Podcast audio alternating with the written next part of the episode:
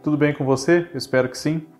Eu sou Fábio Costa e esse é mais um TBT da TV, no nosso canal do Observatório da TV no YouTube, um programa que às quintas-feiras relembra páginas marcantes da história da nossa televisão, da teledramaturgia brasileira especialmente.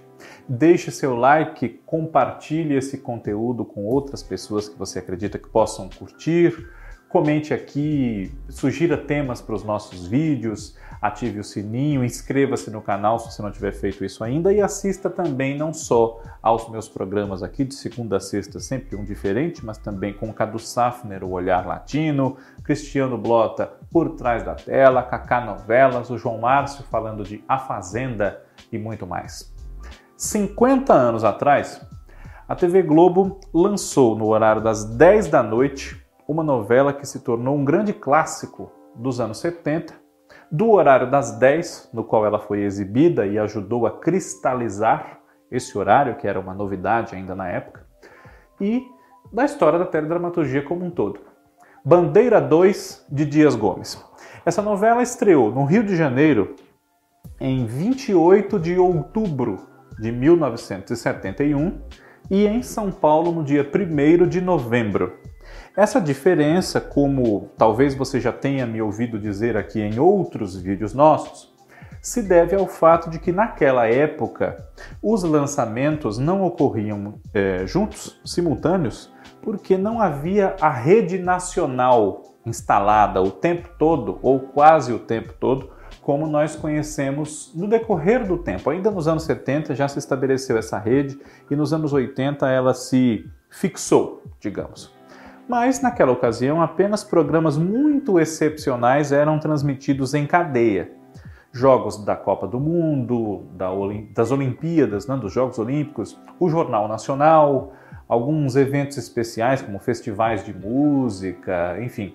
Não era toda a programação. E as novelas tinham delays, de acordo com a praça, em relação ao dia da estreia na praça principal ou na praça escolhida pela emissora para que a novela fosse exibida pela primeira vez. Então, em geral, no Rio, as novelas estreavam dois ou três dias antes de São Paulo e depois iam estreando em Belo Horizonte, em Porto Alegre, em Salvador, em Brasília, enfim. Bandeira 2 é uma novela de Dias Gomes que foi dirigida por Walter Campos e supervisionada por Daniel Filho. E naquela época veio depois de primeiras tentativas na faixa de 10 da noite, que foi basicamente, quase que a gente pode dizer que foi criada por uma ação da censura que implicou muito com uma outra novela de Dias Gomes em 1969, chamada A Ponte dos Suspiros, que era exibida às 7 da noite. E para não tirá-la do ar, a condição foi que ela passasse a ser exibida mais tardiamente, às 9h30 então, a Ponte dos Suspiros passou para as 9h30, em São Paulo já às 10 uh, Depois foi substituída por mais duas novelas de Dias Gomes que foram dando prosseguimento a esse horário: Verão Vermelho e Assim na Terra como no Céu. Depois, em 1971, no início do ano, estreou a primeira novela do horário que não era de Dias Gomes, mas sim de Braulio Pedroso, O Cafona, e em outubro veio Bandeira 2, que trata de quê?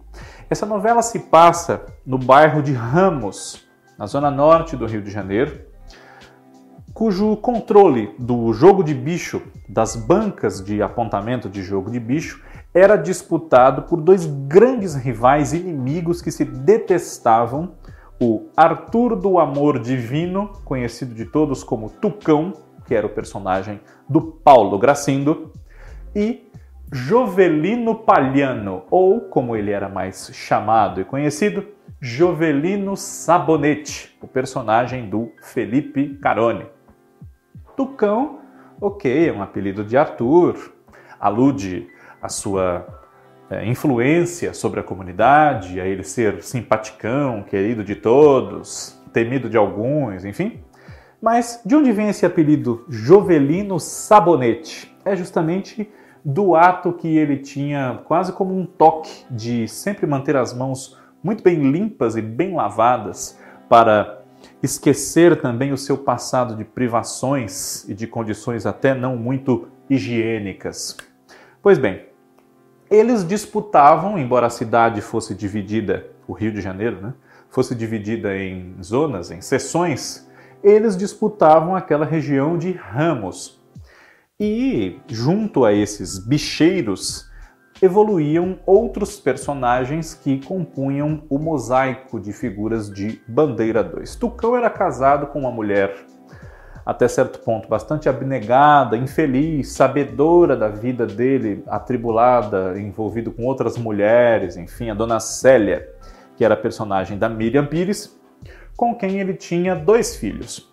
O Zelito, estreia do José Wilker na televisão brasileira, e a Thaís, que era ainda adolescente, vivida pela Elisângela, que já havia feito a novela anterior do horário, O Cafona, como filha do protagonista também. No caso, era o Gilberto Ataíde, papel do Francisco Coco. Thaís não gostava muito do pai e tinha vergonha de ser filha de um bicheiro, de uma pessoa que não era muito bem vista, que era cafona, embora nós já estivéssemos aí em outra novela, né? e refugiava-se da vida que ela não gostava de levar, como a filhinha do bicheiro, em uma, um dia a dia um pouco desregrado, acabou envolvendo-se com drogas e tinha um namoradinho com quem ela usava tóxicos, chamado Luiz Cláudio, que era o personagem do João Paulo Adur.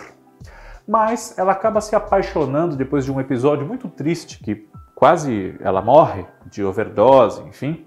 Ela acaba se apaixonando por um rapaz que ela conhece, o Márcio, que é o Stepan Nersessian, e os dois caem de amores um pelo outro, mas num Romeu e Julieta carioca em Ramos, no meio dos bicheiros, claro que o Márcio é filho de Jovelino Sabonete. Pois bem, Jovelino Sabonete, que era casado com uma mulher muito mais jovem do que ele, interpretada pela Ilka Soares, não o amava, mas aceitava aquela situação de ser sustentada por um homem mais velho, enfim, ela enfeitava muito a figura daquele homem que tinha que impor também algum respeito, enfim.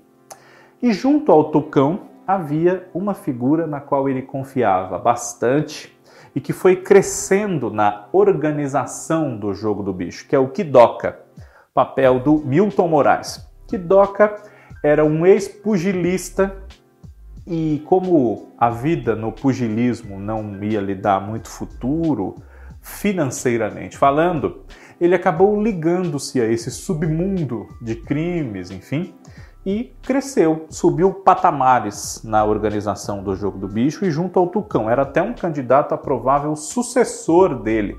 Era um, não era só um capanga, mas funcionava como tal, inclusive matando inimigos e rivais quando fosse preciso. Kidoka apaixonou-se por Thaís e queria muito casar-se com ela, assim ele viraria genro do homem e também seu sucessor.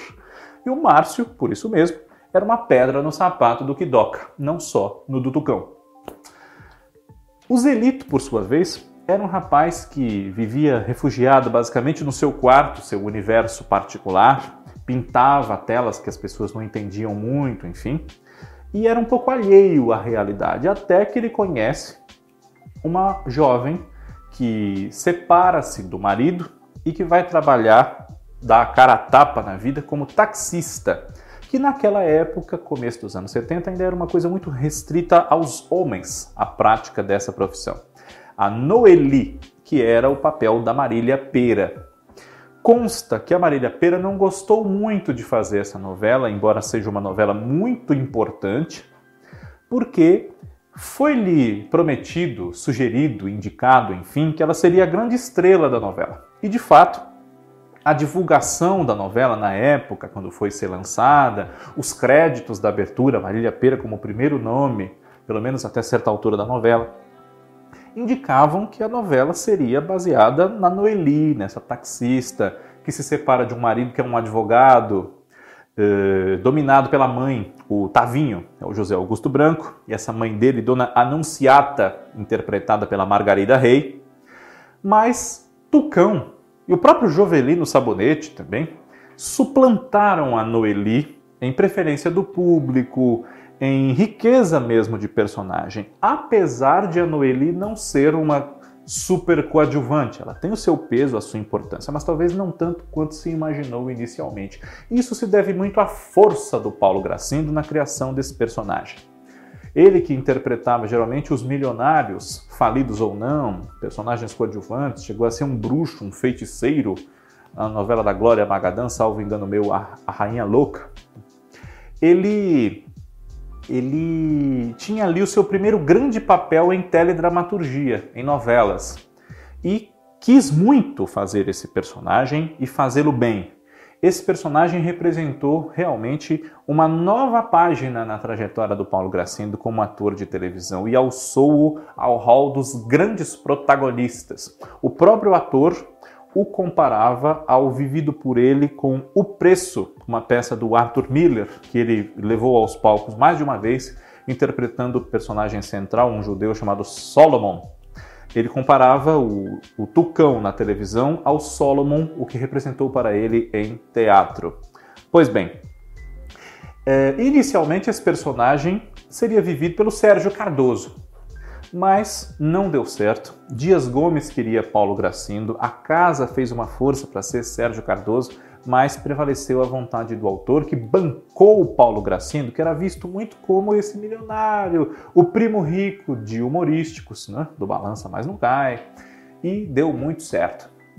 Outros personagens de Bandeira 2 estão ali localizados em ramos e fazem evoluir os outros núcleos da história, como o dos retirantes paraibanos, que vão parar no Rio de Janeiro, o seu Severino, que era o personagem do Sebastião Vasconcelos, casado com a Dona Santa, que era a Ilvaninho, e eles tinham quatro filhos. O Quincas, interpretado pelo Antero de Oliveira, Alicia, papel da Anessi Rocha, irmã do Glauber Rocha, que fez apenas essa novela, inclusive, Uh, a Aninha, que era pequenininha, interpretada pela Marília Aguiar, salvo erro meu, e um bebezinho, o Epaminondas. Eles vão parar no Rio de Janeiro a troco do seu Severino entregar uma encomenda para o Kidoka, mas ele perde o endereço, só se lembrava do nome do remetente, do nome do destinatário, aliás, e que ele vivia em Ramos, e como eles não tinham onde ficar, não conheciam ninguém, acabaram entrando na garagem de um determinado prédio para passarem a noite. E ali foram ficando.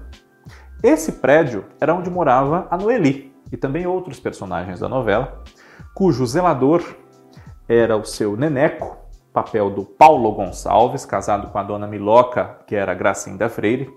E esse casal tinha um filho que queria ser jogador de futebol, o Mingo, interpretado pelo Osmar Prado. Para viver esse personagem, Osmar Prado teve uma consultoria, digamos assim, do grande ídolo do futebol, Mané Garrincha. E o Mingo se apaixonou, se envolveu romanticamente com Alicia, enquanto eh, tentava subir na vida, tentava vencer como futebolista. E para isso ele podia ter também o grande apoio, o patrocínio, o incentivo do Tucão, que mandava ali no bairro, era o patrono da escola de samba. Tinha uma cadeia com quase 20 lojas de eletrodomésticos, as lojas Divino, e mandava e desmandava em tudo ali. Inclusive na escola de samba, e desejava ardentemente uma estrela da escola de samba, que era a Lena, rainha de gafieira, como dizia o seu tema na novela, interpretada pela Jacira Silva, a paixão da vida do grande compositor da escola de samba, a imperatriz leopoldinense, que era o Zé Catimba, interpretado pelo grande Otelo.